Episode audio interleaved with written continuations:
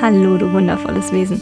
Du hörst den Mint Over Matter Podcast. Mein Name ist Caroline, ich bin grafische Poetin und beschäftige mich hauptberuflich mit surrealen Gedanken und alltagstauglicher Achtsamkeit. Schön, dass du da bist. Ich möchte niemals deine Heldin sein, denn du bist kein Opfer. Kennst du den Begriff Drama-Dreieck? Frei nach Shakespeare, das Leben ist eine Bühne und alle Menschen spielen nur eine Rolle. Weshalb es auch für Fans geometrischer Formen besser ist, sich nicht im Dramadreieck häuslich einzurichten, was das Dramadreieck überhaupt ist und wie man dabei in die Musterfalle gerät. Darum soll es in dieser Episode gehen. Also, Vorhang auf beim Mint Over Matter Podcast. Jeder Tag ist eine Premiere. Was ist ein Dramadreieck überhaupt? Im Dramadreieck geht es um die Dynamik in der zwischenmenschlichen Kommunikation. Der Psychologe Stephen Karpman beschrieb das Dramadreieck erstmals in den 1960ern. Es ist ein psychologisches und soziales Modell, das heute bei der Transaktionsanalyse eingesetzt wird. Das bedeutet, dass durch die Beobachtung von Kommunikation die Möglichkeit besteht, unsere Realitätswahrnehmung zu interpretieren und mit den neuen Erkenntnissen das eigene Verhalten und die Beweggründe anderer besser zu verstehen. Man hat sich das Dramadreieck so vorzustellen, dass dabei mindestens zwei Personen beteiligt sind, die in der Situation die Rolle des Opfers, des Täters bzw. des Verfolgers und des Retters übernehmen. Es gibt außerdem eine Variante, bei der man dieses Rollenspiel auch als einen inneren Dialog durchspielen kann, bei dem unterschiedliche Persönlichkeitsaspekte die verschiedenen Rollen einnehmen. Wenn man sich dieser Dynamik erstmal bewusst wird, entdeckt man sie häufiger im Alltag, als man vielleicht meinen würde. Das Dramadreieck begegnet uns nicht nur bei den riesigen Themen wie Krieg und Frieden, sondern auch in relativ banalen Momenten bei der Arbeit, im Supermarkt oder beim Kinderspiel. Auch in Filmen, Geschichten oder Märchen kann man diese Rollenkonstellationen und Beziehungsmuster sehr deutlich erkennen. Anders als in Filmen gibt es beim Dramadreieck jedoch keinen eindeutigen Anfang oder festgelegtes Ende.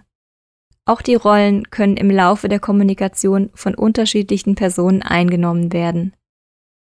Daher ist es immer wieder interessant, sich selbst die Frage zu stellen, in welcher der Rollen man sich in bestimmten Situationen sieht. Ich bin ja der Meinung, dass alles, was uns achtsamer macht, von Vorteil ist. Gerade wenn wir es mit etwas zu tun haben, was nicht in Stein gemeißelt ist und sich verändern kann. Da sich die Konstellationen im Dramadreieck ändern können und das gar nicht mal so unwahrscheinlich ist, ist Aufmerksamkeit und das Reflektieren des eigenen Verhaltens extrem hilfreich. Wenn wir das nicht tun, besteht die hohe Wahrscheinlichkeit, in alte Verhaltensweisen zu rutschen, welche wir bereits kennen und automatisiert haben. Dann läuft plötzlich alles auf Autopilot und wir haben in den ungünstigsten Fällen mit den Emotionen zu kämpfen, die uns an bereits durchlebte, schmerzhafte Erfahrungen erinnern. Sobald wir in die Musterfalle geraten, beginnt nämlich das gleiche alte Spiel von vorne und wir reproduzieren ewig das Drama, welches wir schon kennen. Dieses Muster zu durchbrechen gelingt uns nur, wenn wir unser Bewusstsein dafür schärfen und dem Bedürfnis nicht nachgeben, in eine vertraute Haltung zu rutschen. Dabei sind alle drei möglichen Rollen des Dramadreiecks nicht zu empfehlen. Jetzt könnte man sagen, dass es doch super ist, wenn man die Rolle der Heldin oder des Helden hat.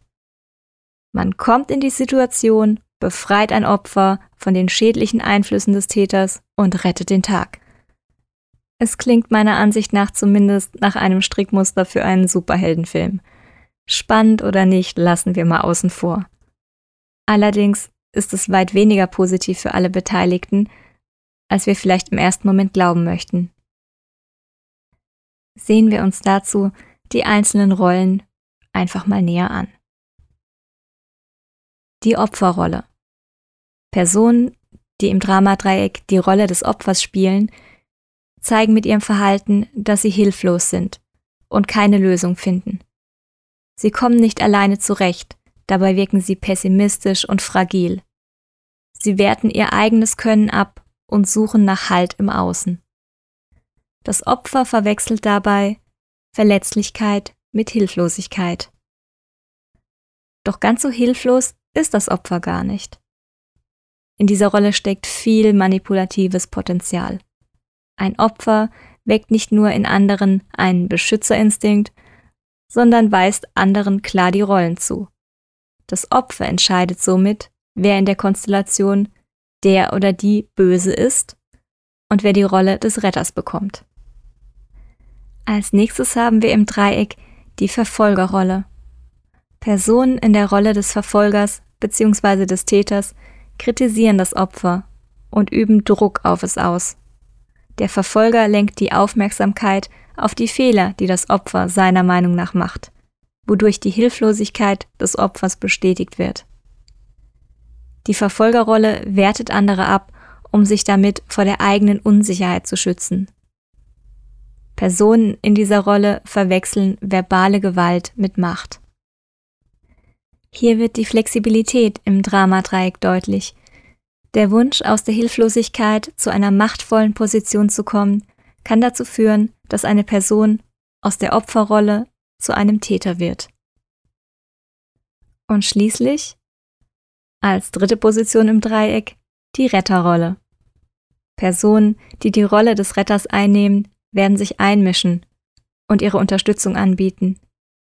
Allerdings ohne die entsprechenden Mittel zu haben oder ohne darum gebeten worden zu sein. In der Retterrolle fühlt sich die Person stark und selbstbewusst. Dabei verliert sie aber die eigenen Themen aus den Augen. Die eigenen Herausforderungen werden zur Seite geschoben und teilweise dort zur Rettung geeilt, wo es gar keinen echten Bedarf dafür gibt. Voller Verbissenheit werden Lösungen für die Probleme anderer gesucht und dabei Täter und Opfer in ihren Rollen bestärkt. Die Person die den Retter spielt, verwechselt Retten mit Helfen. Wenn die Rettung nicht gelingt, beziehungsweise zu keinerlei Verbesserung in der Situation führt, hat die Position des Retters hohes Frustrationspotenzial. Außerdem kann die Beschäftigung mit den Problemen anderer dazu führen, dass man sich selbst immer mehr in die Rolle des Opfers manövriert. Schließlich lädt man sich allerhand Schwierigkeiten auf, die eigentlich gar nicht die eigenen sind. So viel zur Rollenverteilung im Dramadreieck. Je genauer ich mir die drei Optionen angesehen habe, umso unattraktiver wurden sie. Aber sobald wir die Positionen im Dramadreieck kennen, können wir uns besser durch kritische Gesprächssituationen hindurch navigieren. Wenn wir uns durch Beobachtung diese Dynamiken in der Kommunikation bewusst machen, ist das Ziel, eine neutrale Position anzustreben, wir können uns vom Drama lösen und unseren Austausch zu einer Kommunikation wandeln, die uns zusammenbringt und gemeinsam wachsen lässt. Die Transformation kann in jeder der Rollen geschehen. So kann das Opfer, wenn es sich von seiner peniblen Selbstkritik löst, unabhängig von anderen Entscheidungen treffen und damit Eigenverantwortung übernehmen. Auf diese Weise wird die Person, die sich gerade noch in der Opferrolle befunden hat, in ihrer Schöpferkraft bestärkt und zu einem lösungsorientiert handelnden Mensch. Der Verfolger kann, wenn er bei seinen Handlungen an sein Gegenüber denkt, nicht generalisiert und alles schlecht redet, was andere tun, zu einem Impulsgeber werden. Jemand, der visionär ist und mit seinen Ideen und Vorschlägen inspiriert. Kritik kann durchaus erwünscht sein. Allerdings sollte das Ziel dabei eine wirkliche Verbesserung für alle Beteiligten und kein destruktives Ablehnen sein. Die Person in der Rolle des Retters kann sich zu einem offenen Mentor entwickeln, der anderen dabei hilft, genau hinzusehen und zu erkennen, wann es nötig ist zu handeln. Hier ist es besonders wichtig, darauf zu hören, ob die Unterstützung überhaupt gewünscht ist. Es geht nicht darum, jede Aufgabenstellung zu unserem eigenen Problem zu machen, sondern zu beurteilen, ob wir in bestimmten Situationen überhaupt gefragt sind. Auch diese transformierten Positionen können sich verändern und wir sind manchmal in der Rolle des Impulsgebers, manchmal in der Rolle desjenigen, der einen Rat einholt und manchmal in der Rolle des Mentors, der anderen dabei hilft, ihren eigenen Weg zu finden. Für mein Empfinden klingen diese möglichen Positionen deutlich erstrebenswerter als alles, was ich im Dramadreieck sehen kann. Wenn wir das Bedürfnis haben, die Heldenrolle an uns zu reißen, verwischen die Grenzen zwischen einem Hilfsangebot und dem Bevormunden. Wir unterstützen nicht die vermeintlich schwache Person, aka das Opfer, sondern nehmen ihr die Chance, in ihre Kraft zu treten. Natürlich sollten wir uns gegenseitig supporten. Und gegen Ungerechtigkeiten Stellung zu beziehen, ist wichtig. Aber jemand das Zepter aus der Hand zu nehmen, da wir der Person nicht zutrauen, für sich selbst einzustehen, ist keine Unterstützung, sondern kommt einer Entmachtung gleich. Empowerment? Ja, sehr gern.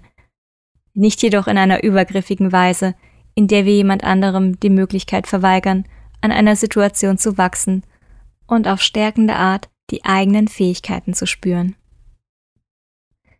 Wenn wir uns nun in einem Dramadreieck wiederfinden, ist es essentiell, unsere Grenzen zu wahren und deutlich mitzuteilen, dass wir uns nicht in eine Rolle zwingen lassen. Auch wenn andere das Modell des Dramadreiecks nicht kennen, profitieren sie von einer klaren Kommunikation. Und ja, es ist mir bewusst, dass es einfacher klingt, als es ist, und einiges an mentaler Arbeit mit sich bringt. Aus eigener Erfahrung kann ich sagen, dass Emotionen dabei auch nicht immer hilfreich sind. Gerade wenn wir mit Menschen immer wieder dieselben Diskussionen führen, ist es nicht leicht, plötzlich eine neue Strategie zu verfolgen. Ob nun im Arbeitsumfeld, der Familie oder mit Freundinnen und Freunden. Doch im Austausch mit anderen ist es wichtig, uns selbst zu verdeutlichen, was unser Ziel ist. Sind wir auf der Suche nach Brücken, Verbindungen und wollen wir den Zusammenhalt stärken? Oder lassen wir uns von einem ego-gesteuerten Teil unserer selbst dazu verleiten, einfach nur Recht haben zu wollen? Wenn wir Verbundenheit anstreben, ist es immer die Mühe wert, ein Muster aufzubrechen und zu einer neuen Form der Kommunikation zu finden. Wir kreieren mit unseren Worten unsere Realität. Lass dich also nicht zur Heldin oder zum Held in der Geschichte anderer machen, sondern erkenne, wie du mit deiner eigenen Schöpferkraft dein Leben gestaltest. Wenn ich dich inspirieren konnte, freue ich mich, wenn du auch in der nächsten Folge dabei bist. Falls du das Gefühl hast, dass noch jemand sich das Ganze anhören sollte, teile den Podcast gerne. Für weitere Infos kannst du auf meiner Website carolin-magunia.de oder auf Instagram at mintovermatter vorbeischauen. Ich danke dir für deine Aufmerksamkeit. Sei gut zu dir. Namaste.